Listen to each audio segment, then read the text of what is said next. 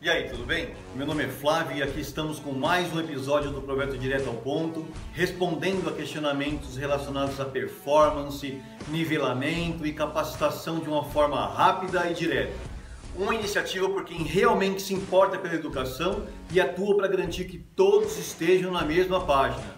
Nosso objetivo é ajudar times a estruturarem seus processos para crescerem de forma organizada, melhorando sua performance na fase de estruturação e expansão do seu negócio.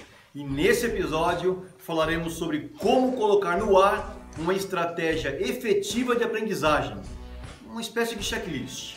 Em outras palavras, enxergar a EdCorp, a educação corporativa, como um fator estratégico. O checklist a seguir pode ser interpretado com ricas dicas para organizar a sua empresa em prol de ousadas metas de produtividade.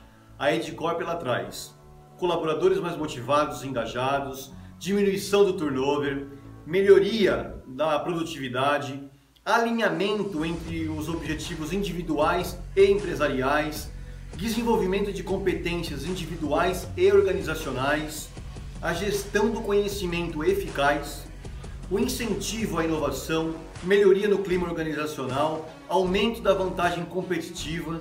A Edcorp ela pode ser uma estratégia fantástica, mas sozinha ela não faz milagres. Isso mesmo. Mas calma, eu vou te explicar. Tudo que foi dito aqui é verdade, é importante e é extremamente necessário, mas sozinho não é suficiente.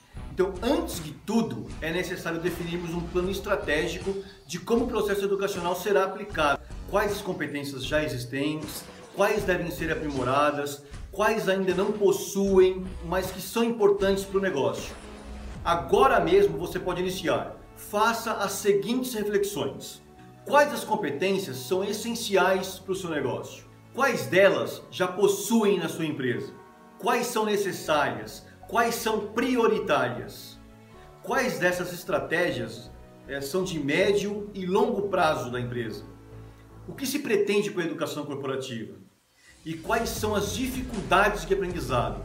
São de infraestrutura, de tempo, dinheiro, formação básica, é, definição de principais trilhas?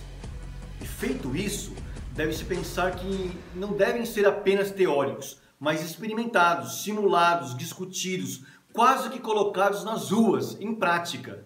Lembre-se sempre, é preciso trazer resultados práticos. As trilhas de aprendizagem elas devem garantir que a capacitação do colaborador se converta em resultados para a empresa. Sabemos que é difícil fazer isso. Entre os motivos estão falta de tempo ou até mesmo falta de informação.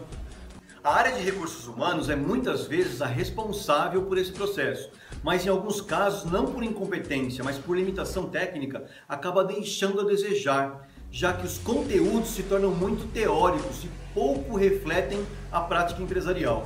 Vemos muitas equipes comerciais, por exemplo, realizando suas próprias capacitações, mas aí ficam aquém das exigências comportamentais necessárias. Então, qual seria a solução? Simples que se faz quando sabemos as dores que sentimos, mas não sabemos como lidar com elas?